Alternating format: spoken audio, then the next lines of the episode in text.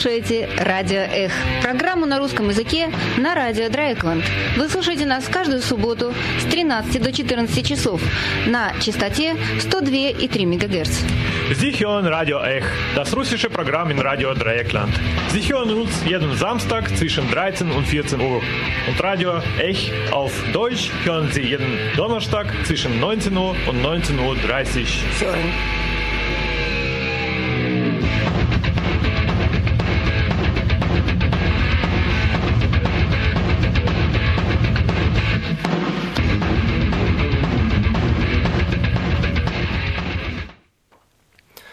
Добрый день, э, дорогие радиослушатели.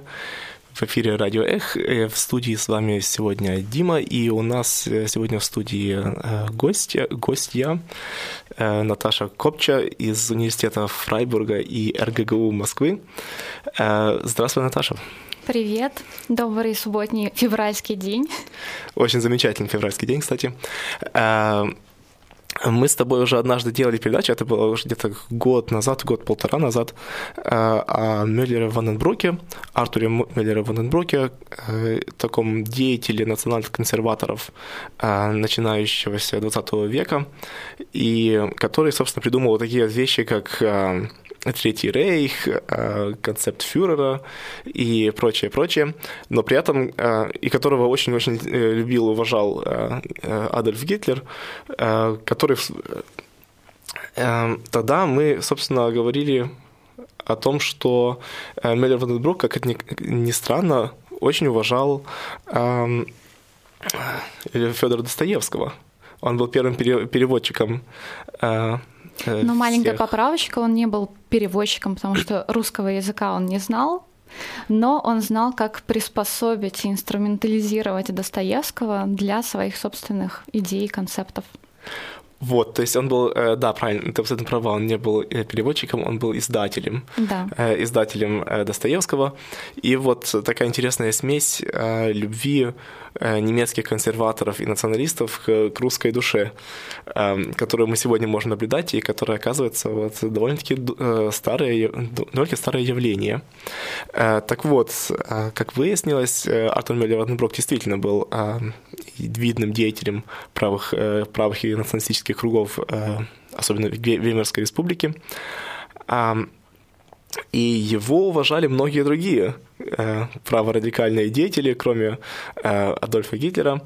И сегодня мы поговорим о другом человеке, который тоже был видным деятелем э, праворадикальных кругов и тоже очень сильно уважал э, Артура Мюллера Ванденброка, назвал его одним из э, немецких фюреров. Да, да, предводитель, один из предводителей. Об этом он говорил уже после Первой мировой войны, а, но надо сказать такую преамбулу, что а, у Мюллера был очень сложный путь к своим достижениям, к своим вершинам, к своей популярности.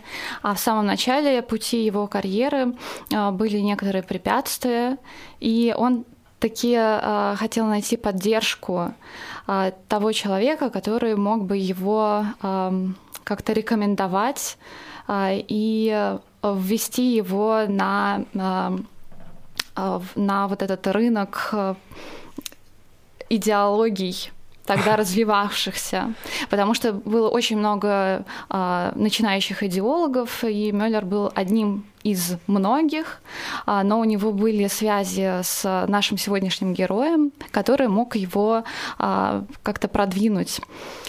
И тогда началось их знакомство, и сегодня мы как раз поговорим о Людвиге Шеймане. Вот да, наконец-то Павла услышали его э, имя, фамилию. Э, да, именно Людвиг э, Шейман — это тот человек, который провел, э, ввел э, Артура Мюллера Ванденбрука, скажем, в обиход э, немецких правых э, идеологических кругов. Э, и почему э, Людвиг Шейман нас интересует? Э, нас во Фрайбурге, боже мой, сколько там было праворадикалов, правильно? Э, а интересует нас именно тем, что одним из центров его деятельности оказался маленький, миленький Фрайбург, провинциальненький Фрайбург. Эм, он э, перебрался в свое время во Фрайбург, во Фрайбург и тут э, развил такую очень бурную деятельность, стал там, ну, не, не стал таки почти почетным э, гражданином Фрайбурга, насколько я знаю, но при этом он стал... Дух, А, он стал, да, почетным гражданином Фрайбурга. Его потом таки вычеркнули?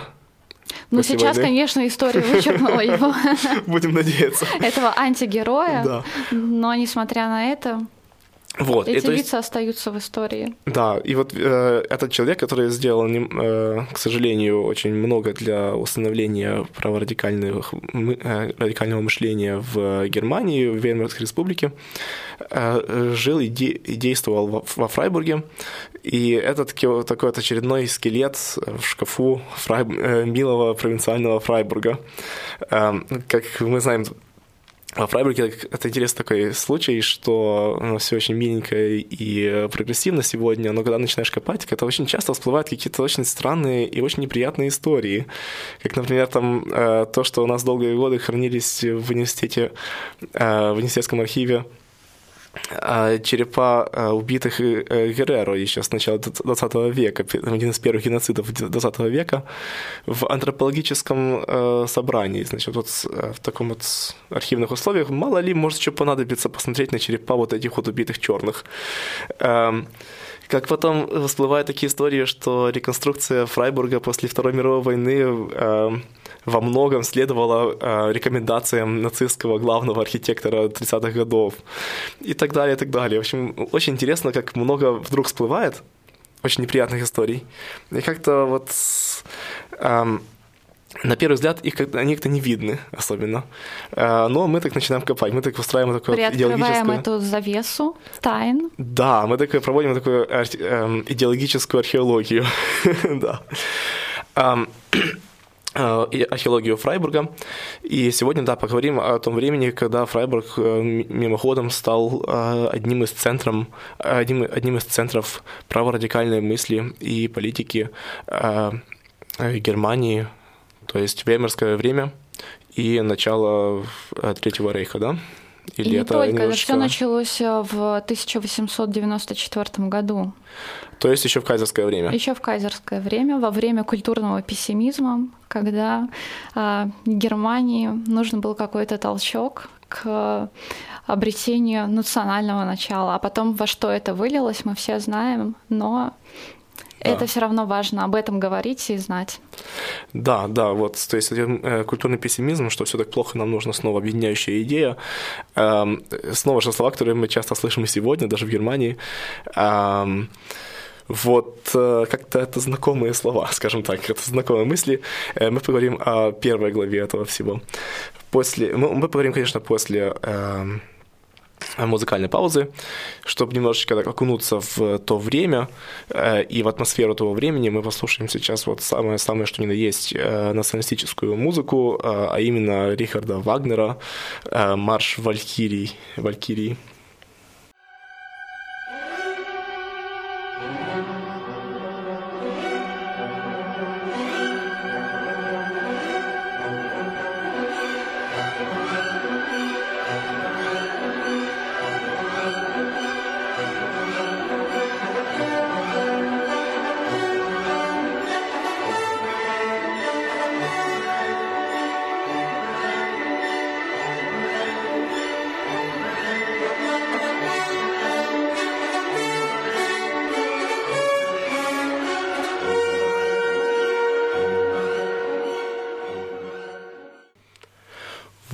Не, с- не зря, конечно, включили а, именно вагнерскую музыку, не просто потому, что это атм- атмосферно и напоминает именно то, в, а, в каком времени, в какой атмосфере, значит, общественной мы находимся, Ам, а потому что э, наш антигерой сегодняшней передачи, Людвиг э, Шейман, был в хороших отношениях э, с Рихардом Вагнером.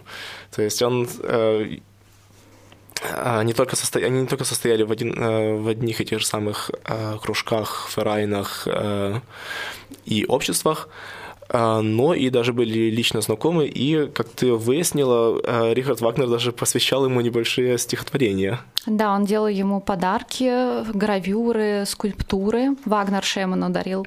А, И Вагнер, композитор, маэстро, как называл его Шеман, даже посвящал ему небольшие двустишия. Это все хранится сейчас в архиве. Да, в архиве... э, В каком архиве?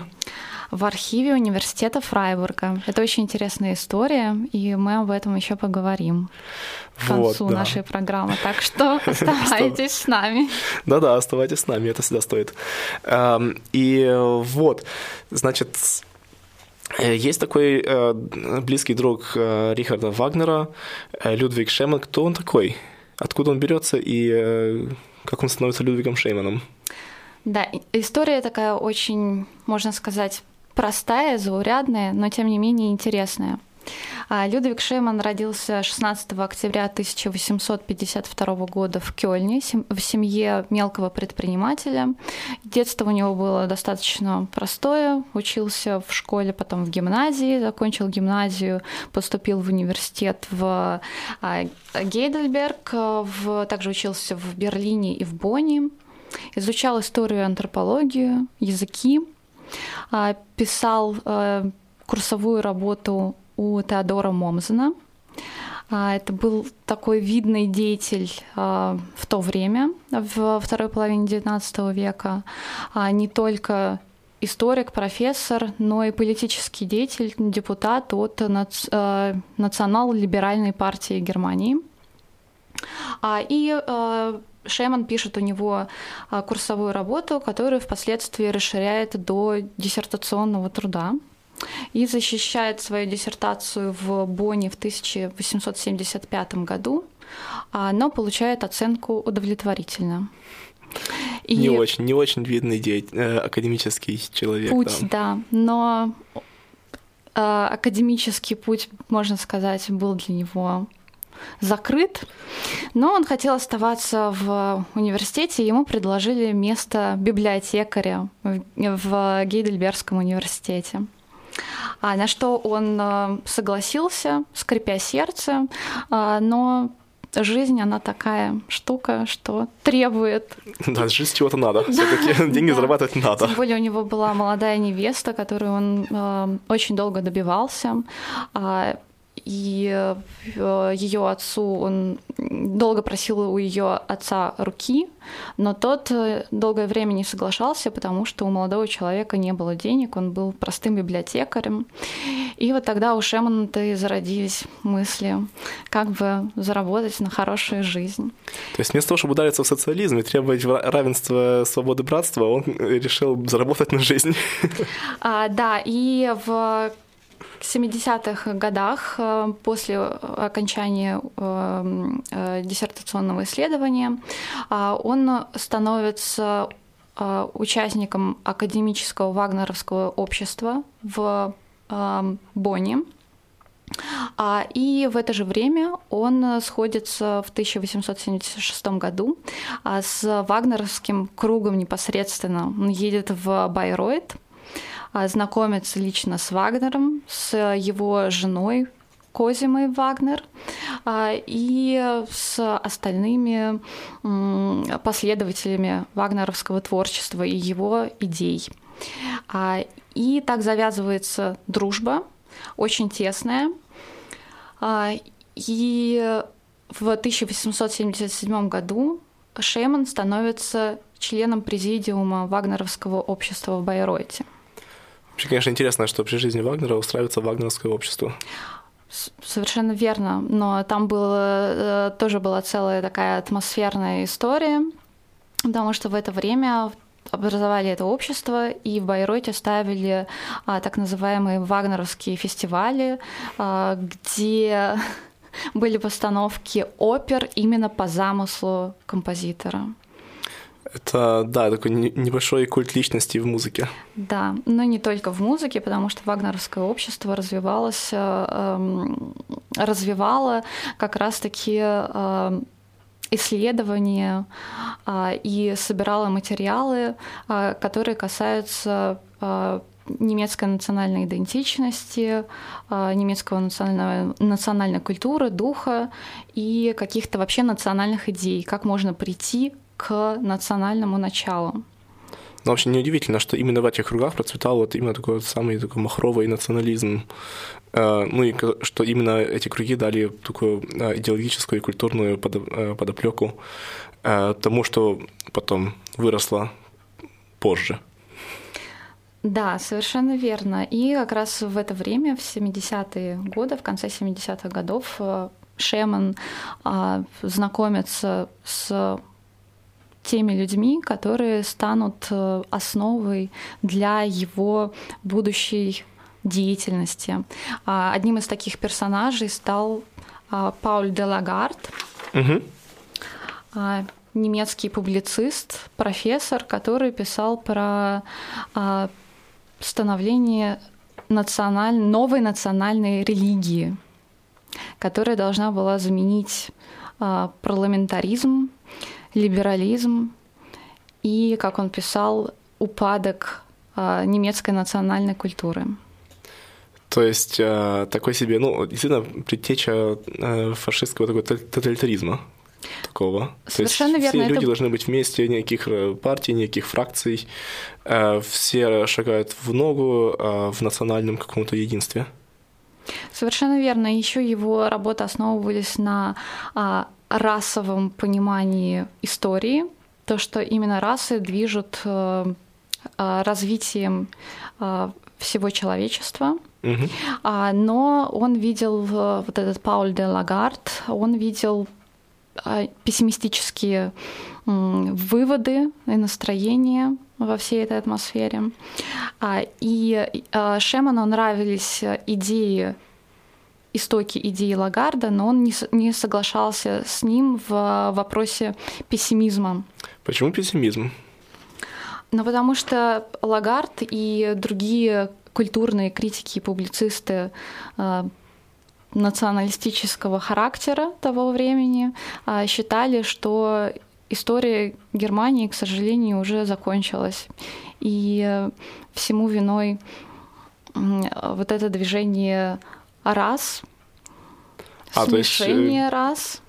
Смешение рас. Да. Ну, насколько я помню, в, тогда еще не наблюдалось особенно такого вот в иммиграции всяких э, африканцев, азиатов и прочих в Германию. То есть ну, эмигрировали просто поляки, скажем так, которые, собственно, из других немецких же тоже прусских земель, то есть белые с белыми. То есть это еще то, еще то время, когда о расах говорят не в том смысле, что есть вот белая раса, есть, естественно, негроидная раса, есть еще какая-то раса, а именно вот то, в что этническом белый... плане. Да. да. Именно в раса это как э, синоним слова народ. Да. Если у тебя какое-то в смешение происходит с, друг, с другим этносом, то это, это расовое смешение, и оно ведет к упадку. Да, отлично. Вот такие как раз времена, когда, собственно, э, это такая идеология, которая приводит к одному только. Ты не можешь выиграть. То есть раса все равно рано или поздно смешается, раса все равно рано, ну, или там этнос, или что угодно. То есть, в принципе, такое очень пессимистическое мышление, которое действительно приводит постоянно к одному и тому же выводу. Борьба за выживание, и мы неминуемо все равно умрем, поэтому почему бы не устроить э, красивый фейерверк под конец? Можно сказать и так. А, и а, наш антигерой Шеман знакомится с Паулем де Лагардом а, за несколько лет до его смерти. И вообще Шеман известен тем, что он первый биограф Лагарда а, и первый биограф Гобино. И вот Кто это такой Гобино? очень для нас интересный персонаж. А, Гобино был французским дипломатом, историком, антропологом и тоже писал про расы. Считается одним из первых расовых теоретиков, который опять же писал о пессимистических настроениях. Почему это меня не удивляет? Да, да. Но его работы а, очень понравились Вагнеру, его жене. То есть работа француза. Работа француза, да, но на а, расовые и националистические темы. Угу как я уже сказала, они собирали вот этот материал, который да. подходил а, к их а, области. Да-да. И в а, начале 80-х годов Вагнер знакомится с Гобино, но Гобино уже умирает в 1883 году, но тем не менее становится знаковой фигурой для а, вагнеровского общества. И Вагнер предлагает Шеману перевести э, все работы Гобино на немецкий язык. Немало. Но Шеман отказывается, потому что, как он сам пишет в своих воспоминаниях, у него не было особого интереса к таким пессимистическим настроениям. Не соглашался он с этим человеком. А, и также а, отклонил это заманчивое предложение, сославшись на то, что у него много работы в библиотеке. Занятой библиотекарь. Да. Но, кстати, тоже такое понятие, знаешь, библиотекарь, но звучит сегодня довольно-таки смешно, да, человек, который просто сидит и, э, в библиотеке и там дышит пылью. Тогда, конечно, то есть понятно, что в 19 веке это это были довольно-таки важные фигуры, ну, сравнительно важные фигуры, намного важнее, чем сегодня, потому что тогда ты действительно э, училась в университете только э, знать, ну, не знать, а элита. Интеллектуал. Да, интеллектуал, mm-hmm. поэтому человек, который работает, э, который вот заведует библиотекой, он, по сути, создает фундамент для интеллектуальной, интеллектуального будущего, значит, элиты, сегодняшней элиты государства. Поэтому, в принципе, это вообще-то была тогда довольно-таки важная позиция, которая сегодня звучит довольно-таки смешно, на самом деле. Да, но можно сказать, что у него действительно была важная а, позиция, важное место, очень уважаемое, и действительно много было работы. То есть пылью он не дышал, он э, каталогизировал книги, а, общался с кругом каких-то важных лиц, а, которые составляли, не знаю, костяк университета и тогдашней интеллектуальной элиты. Но, тем не менее, эта работа ему тоже не нравилась, и в 1891 году Шеман увольняется из библиотеки Гейдельбергского университета, а, переезжает во Фрайбург, угу. но у него не было э, средств для э, того, чтобы э, хорошо жить, не знаю, существовать со своей семьей, потому что к тому времени он уже женился на той девушке, у них родилась дочь, нужно было как-то выживать. И он просит э, у Козимы Вагнер, у жены Вагнера, а, какую-то суду денег. Она ему отказывает, но знакомит его с очень важной особой, графиней э, Делатур, Матильда Делатур, эльзасская графиня, а, которая была наследницей всех работ Гобино. И тут начинается новая эра, ну, эпоха в жизни Шемана. Э, эпоха, то есть такой период э, Фрайбурга, там, где Фрайбург становится частью его жизни, а он становится частью Фрайбурга. Хорошо, да, кстати, о фрайбургском периоде мы поговорим тогда вот после следующей музыкальной паузы. Но так как мы находимся сейчас вот в таком вот на Оберрайне, на э, у верховне, верховье Рейна, то послушаем нечто такое вот напоминающее гетлиберскую романтику, а, а послушаем Макса Регера –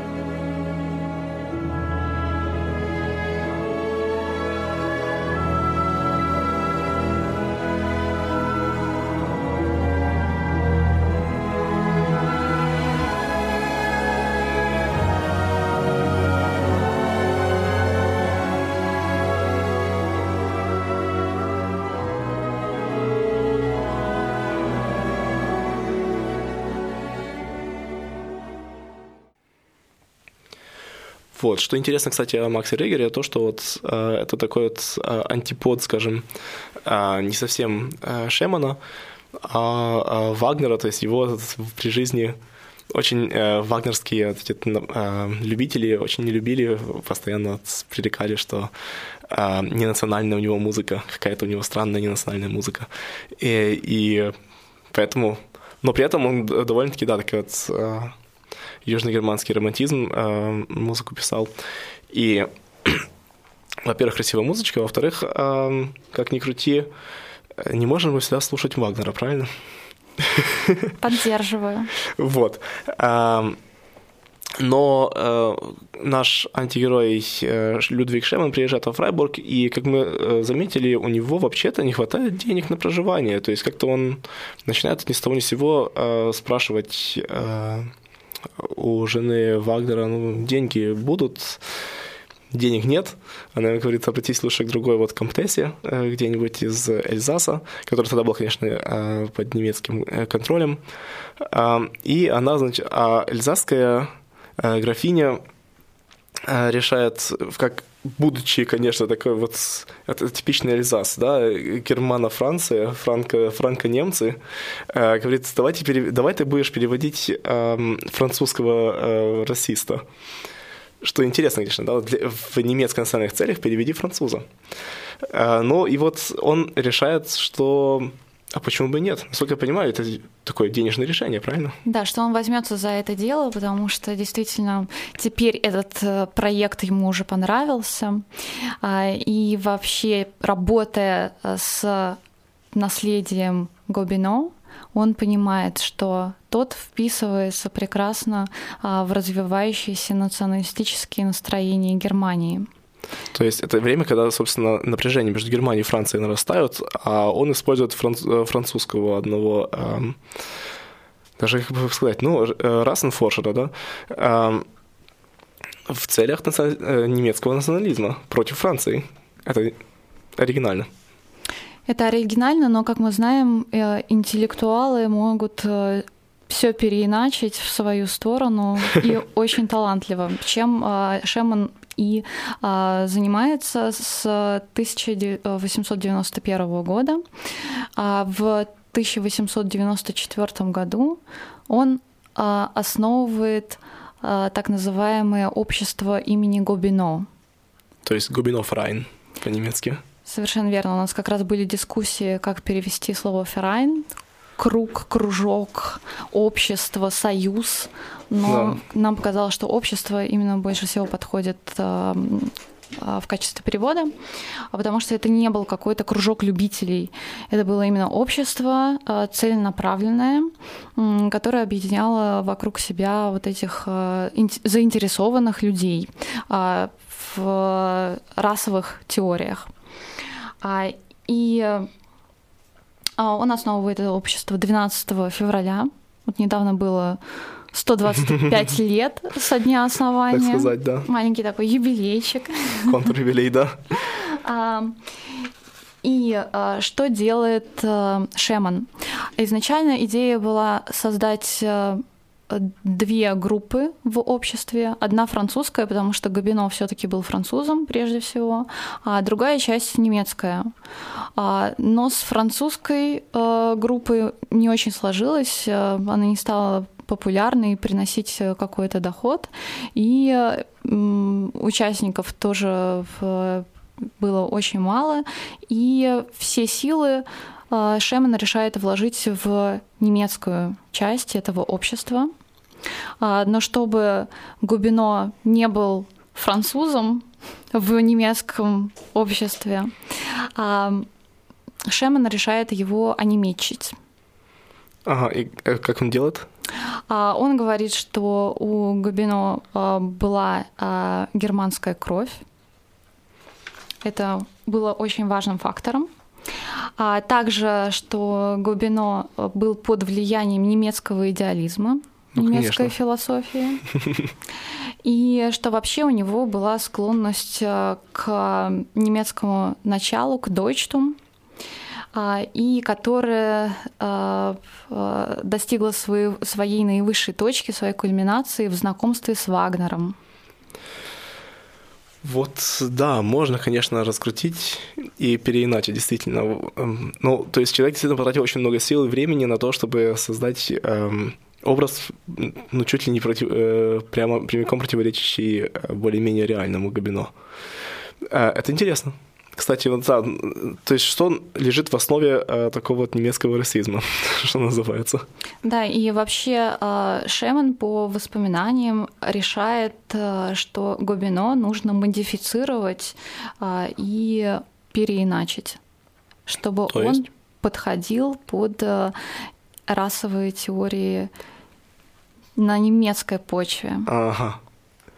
То есть, действительно... Подстроить его, инструментализировать. Да, то есть, действительно, будем переделать, пока не подойдет, да. Was nicht passt, wird passend gemacht, как говорят немцы. И в итоге Габино очень подошел, пришелся в, в эти интересы и стал такой значимой фигурой для Германии. Особенно, кстати, после войны, Первой мировой войны и после падения Веймарской республики. Все произведения Гобино, которые Шеман перевел на немецкий язык, включались в обязательную программу для обучения. И Обучение вклю... какого? Школьного. Отрывки были в школьных учебниках по истории. Боже ты мой. Это еще Веймарская республика, то есть... Нет, нет, нет, это уже было после 1933 года. А, понятно. Но тем не менее. Ну, интересно, да. Интересно, именно, франц... именно французы брали на школьную программу. А, да, и а, продолжая историю общества, кстати, который в центре, естественно, находился во Фрайбурге. А, и к началу Первой мировой войны было 100 с лишним человек у этого общества. То есть довольно маленькое, на самом деле. Да, а, но Шеман решает пойти дальше и искать новые группы по интересам, угу. влиятельные группы. И свой перевод э, э, Гобино, речь идет об э, эссе, эссе о неравенстве человеческих рас. Отлично который да. Губинов написал в 1853 году, но во Франции не нашел никакого отклика.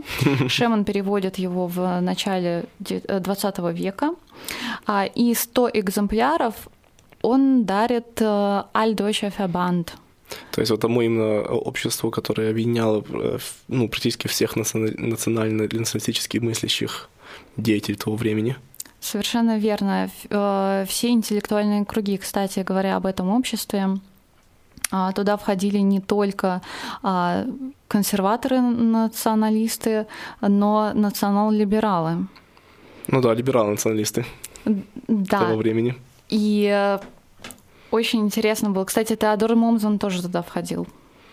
Бывший Отлично. учитель Шеллона. Да-да. А, и а, такое внимание очень понравилось а, этому всенемецкому союзу, и они заказывают Шеману дальшую, дальнейшую разработку вот этой концепции, подстроить Гобино под националистические немецкие идеи. Отлично, то есть действительно по заказу работал человек. Человек действительно, действительно хорошо умел выполнять заказы. И искать деньги, кстати. То есть прощупал жилочку, так сказать. Совершенно верно. Он а, нашел то, что было в то время очень популярно, набирало силы. А, вот эту золотую жилку он нашел и начал, можно сказать, а, богатеть с этого. Он мог себе позволить теперь уже виллу в Вире, в районе да, Фрайбурга. И дела у него пошли очень хорошо.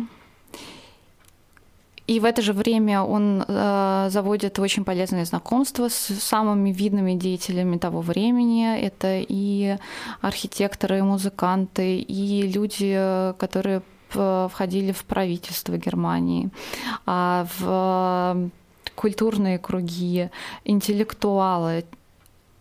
Если мы посмотрим список э, который он сам составил, список тех, с кем он общался, с кем вел переписку, то это очень внушительный список, насчитывающий просто тысячи писем да. от разных людей, разных областей.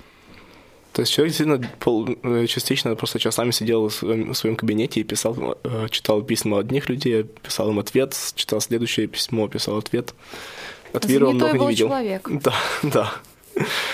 Э, вот, но как он стал центром вот таким вот дрейшайбы, так сказать, центром а, всяких националистических а, кружков.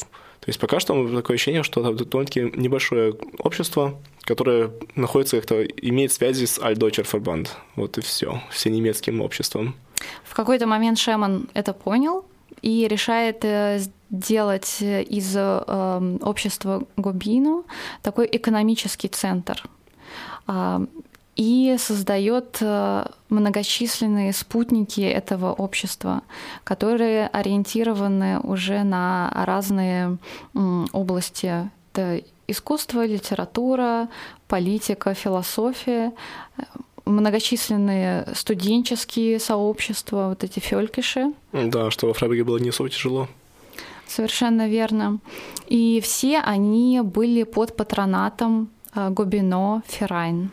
Ага, вот тут он как раз и стал таким э, серым кардиналом, скажем так, то есть таким человеком, который вроде бы представительствует только маленьким обществом, но на самом деле под его патронажем существует э, масса еще других э, обществ, которые как-то все крутятся вокруг такого центра общего. И, конечно, платят свои взносы. И платят свои взносы, то есть касса разрасталась. Да. Э, и сами группы разрастались. Так, например, можно упомянуть Верданди бунт, Угу. Союз Верданди, а, который был основан в качестве культурного сообщества, прославлявшего а, национальные начала в искусстве и культуре Германии. И одним из сооснователей был Мюллер Ванденбрук, о котором вот мы говорили в начале нашей передачи. Будущий идеолог консервативной революции и автор книги «Третий рейх».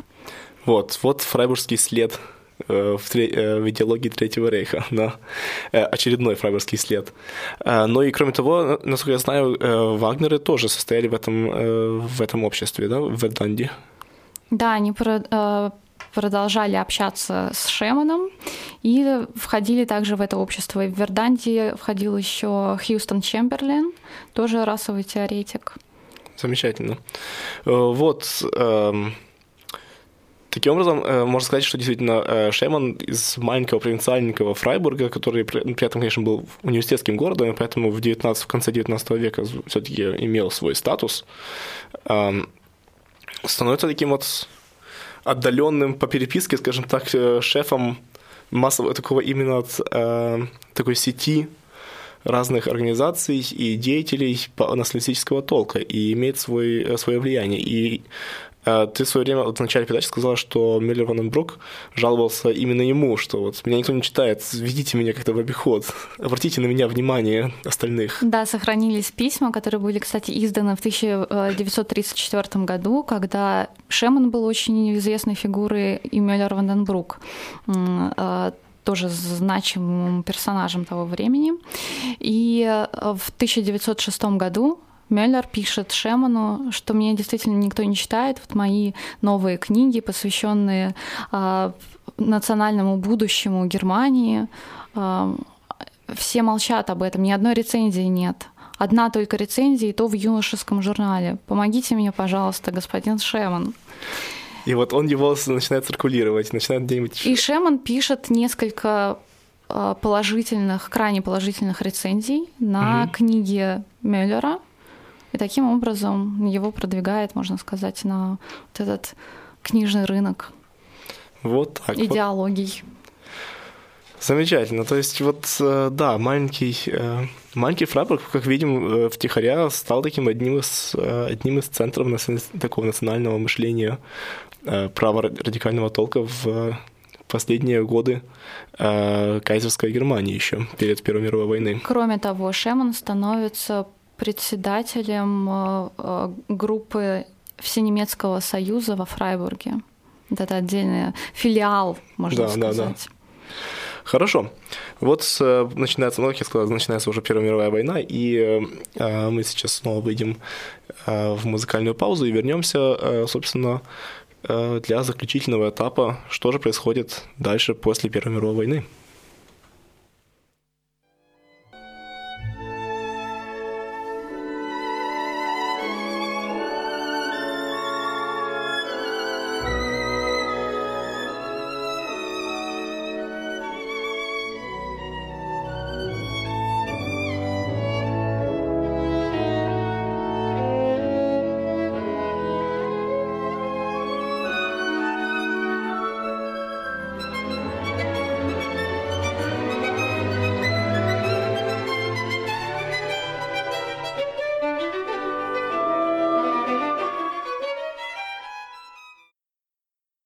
Но э, начинается Первая мировая война и заканчивается для Германии не очень успешно, э, мягко говоря.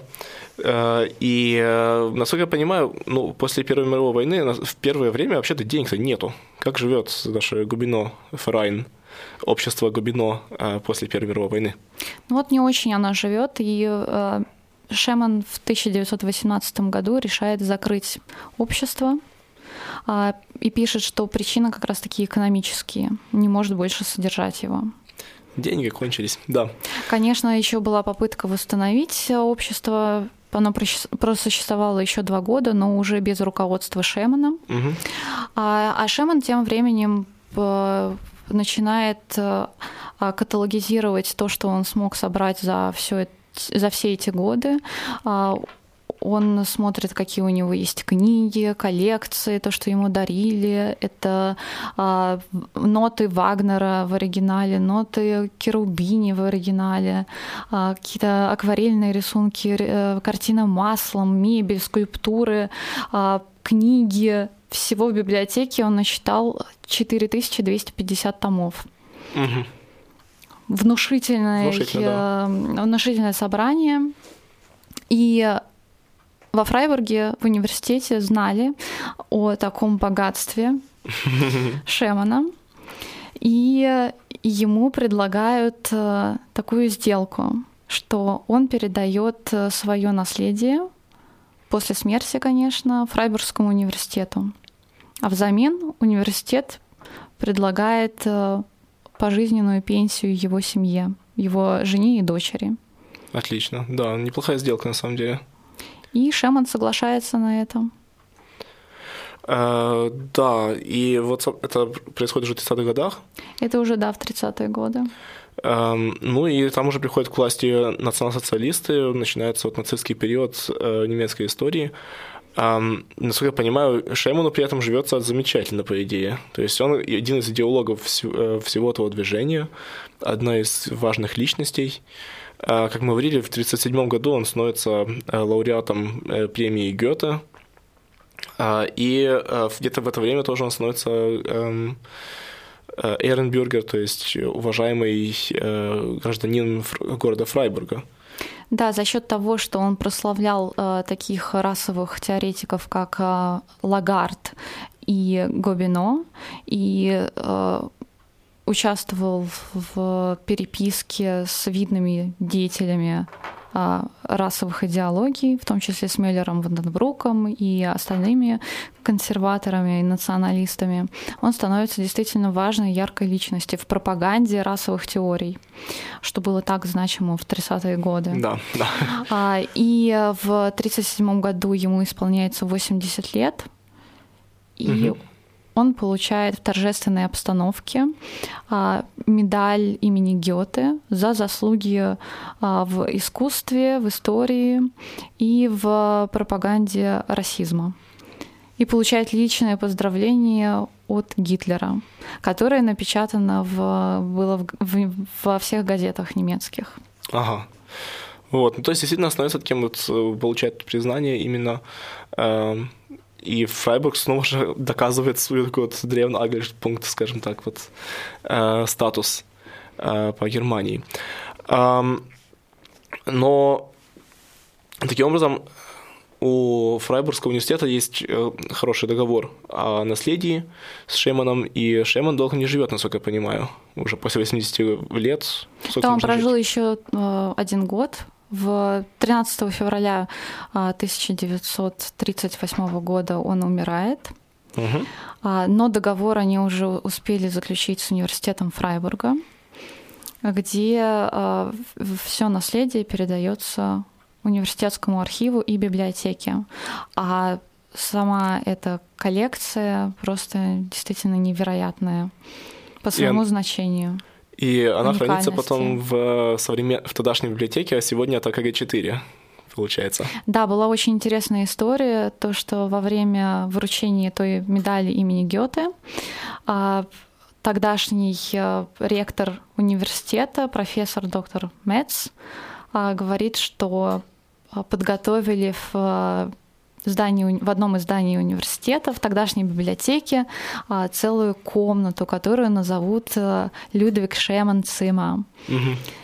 И там поместят э, всю вот эту коллекцию. Интересно было, конечно, узнать, где, э, где находилось это помещение, потому что, как мы знаем, во время войны южная часть библиотеки была разбомблена, разрушена сильно бомбардировками. И поэтому, конечно, в этом была бы своя такая некоторая эм, ирония, чтобы именно, если бы она находилась именно вот в том крыле, которое было потом разрушено бомбардировками. Эм, но если ты говоришь, что что-то осталось, то, скорее всего, все-таки она находилась скорее в другой части, не разрушенной. Да. Э, кстати, Фрайбург э, платил, университет э, платил такие обговоренную сумму его жене. Да, существует его жене и дочери. Существует в архиве вот эта переписка уже после смерти Шемана, переписка между университетом и дочерью Шемана. И вот это выплачивание пенсии продолжалось даже после Второй мировой войны. Угу. Когда дочь уже переехала в а, Берлин, она писала, что нуждается в финансировании, где та сумма, которая по договору ей полагается, и университет. Это были, было э, конец 40-х годов. Университет пишет, что скоро мы вам вышлем, не волнуйтесь. Вот так-то. Ну, ты покинул, кстати, где они жили до, до войны во Фрайбурге? Ты говорил, в Вире, да? Да, это Максимилиан Штрассе, дом 22. Это очень э, довольно-таки миленький райончик, кстати, но проходя мимо, не вздумайте бросаться какими-то тухлыми яйцами или э, помидорами, потому что там живут совершенно другие люди. Эм, вот, хорошо. Сегодня мы поговорили о таком вот видном деятеле национал-консервативного крыла э, Германии, до нацистского и нацистского периода, э, Людвиг Шейман, который, э, как оказалось, сделал Фрайбургом таким вот э, центром, одним из центров вот именно националистических кругов эм, Веймарской и Кайзерской Германии – что интересно, кто бы подумал, что маленький миленький Фрайбург. Спасибо тебе за то, что так вот э, откопал эту историю, поделилась Спасибо, с нами. Да, мне тоже было очень приятно сегодня вам рассказать про такого антигероя, но тем не менее, эта история, мы должны о ней знать. Конечно, конечно, обязательно. Вот, очередные э, скелеты в шкафах нашего миленького города, но будем надеяться, что э, такое больше не повторится, э, а вот то, что повторится, это наша передача на следующей неделе, мы, конечно, снова будем в эфире. Оставайтесь с нами, до следующих, до следующих передач.